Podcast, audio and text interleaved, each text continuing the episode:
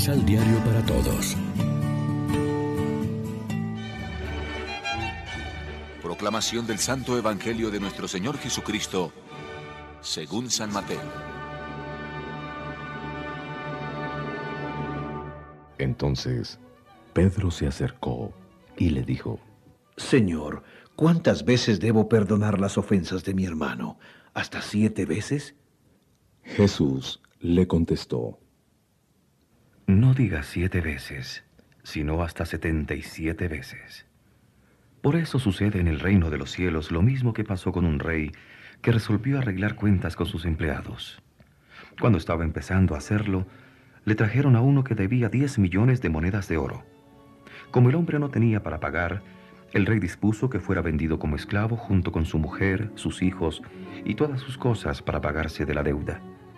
El empleado se arrojó a los pies del rey suplicándole, Ten paciencia conmigo y yo te pagaré todo.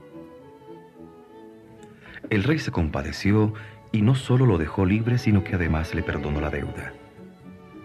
Pero apenas salió el empleado de la presencia del rey, se encontró con uno de sus compañeros que le debía cien monedas. Lo agarró del cuello y casi lo ahogaba, gritándole, Paga lo que me debes. El compañero se echó a sus pies y le rogaba, Ten un poco de paciencia conmigo y yo te pagaré todo. Pero el otro no aceptó. Al contrario, lo mandó a la cárcel hasta que le pagara toda la deuda. Los compañeros testigos de esta escena quedaron muy molestos y fueron a contarlo todo a su patrón. Entonces el patrón lo hizo llamar y le dijo, Siervo malo, todo lo que me debías te lo perdoné en cuanto me lo suplicaste. ¿No debías haberte compadecido de tu compañero como yo me compadecí de ti? Y estaba tan enojado el patrón que lo entregó a la justicia hasta que pagara toda su deuda. Y Jesús terminó con estas palabras. Así hará mi Padre Celestial con ustedes si no perdonan de corazón a sus hermanos. Lección Divina Amigos, ¿qué tal? Hoy es martes 9 de marzo y a esta hora, como siempre, nos alimentamos con el pan de la palabra. El trozo del Evangelio de Mateo insiste en el valor del perdón. Y para ilustrar esta enseñanza, el Señor nos propone la parábola del deudor inicuo que habiendo sido perdonado por una grandísima deuda, no supo corresponder a esa bondad perdonando las pequeñas deudas de su prójimo.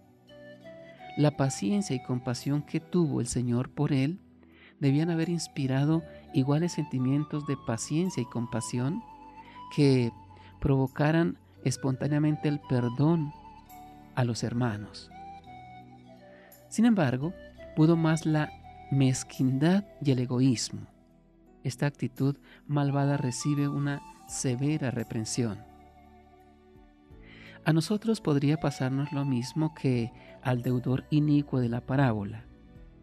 De hecho, con mucha frecuencia experimentamos la gracia del perdón.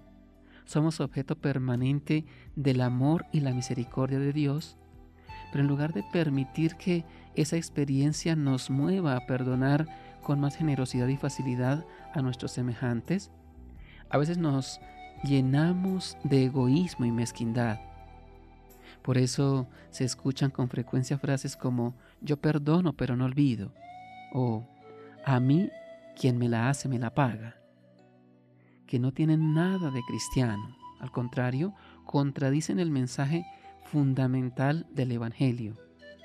Estemos atentos, no sea que esa cerrazón nuestra al perdón termine por privarnos del perdón de Dios.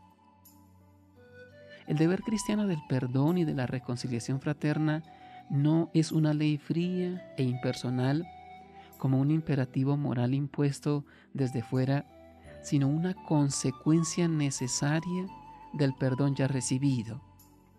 Este último es el indicativo que fundamenta el imperativo del perdón fraterno. Solamente será capaz de perdonar a los demás el que haya experimentado cada día en su carne la alegría de un perdón que lo rehabilita continuamente como persona y como hijo de Dios. Quien no se siente perdonado no ama, pero aquel a quien se le perdona mucho, ama mucho a su vez. Reflexionemos. Nos sentimos amados y perdonados por Dios y en condición de poder ofrecer nuestro perdón a quienes eh, nos han hecho algún daño? Oremos juntos. Señor, que tu gracia no nos abandone para que entregados plenamente a tu servicio sintamos sobre nosotros tu protección continua. Amén. María, Reina de los Apóstoles, ruega por nosotros. Complementa los ocho pasos de la Alexio Divina adquiriendo el emisal Pan de la Palabra en Librería San Pablo o distribuidores. Más información www.sanpablo.co Pan de la Palabra. Vive la reflexión.